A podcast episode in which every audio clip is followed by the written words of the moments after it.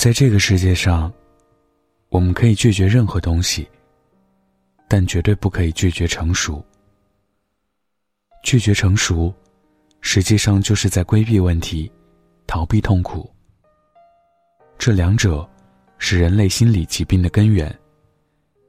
不及时处理，你就会为此付出沉重的代价，承受更大的痛苦。有一位听众。曾经分享过他身边一个朋友的故事。他的朋友是一名保险推销员。大家都知道，做这一行压力特别大。有一次，他们部门工作出现失误，被老板叫到办公室痛骂了一顿，还说要扣当月的绩效工资。整个团队被训以后，都是垂头丧气。甚至很多人到了饭点，都在赌气不吃饭。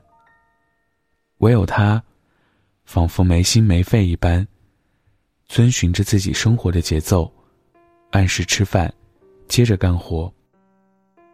有的同事就戏谑他说：“心可真大，遇到这种事儿，还有心思吃饭。”可他却说：“再大的问题，再大的困难，都已经发生了。”时间又不能倒流，与其自怨自艾的逃避现实，不如好好吃顿饭，养足精神，面对他。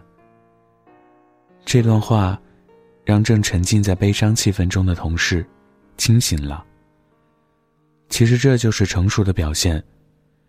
无论遇到何种境遇，从不会想着逃避责任，或是怨天尤人。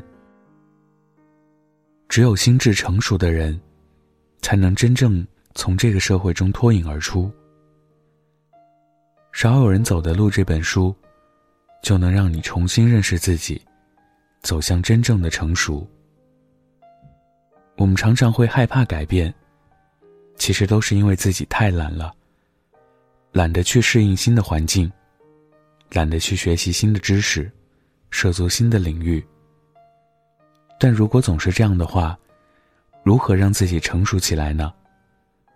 多数人认为，勇气就是不害怕。现在让我来告诉你，不害怕不是勇气，它是某种脑损伤。勇气，是尽管你感觉害怕，但仍能迎难而上；尽管你感觉痛苦，但仍能直接面对。你不能解决问题，你。就会成为问题。这本书第一次说出了我们从来不敢承认的话，提醒了我们从来不敢提醒的事，那就是几乎人人都有心理问题，只不过程度不同而已。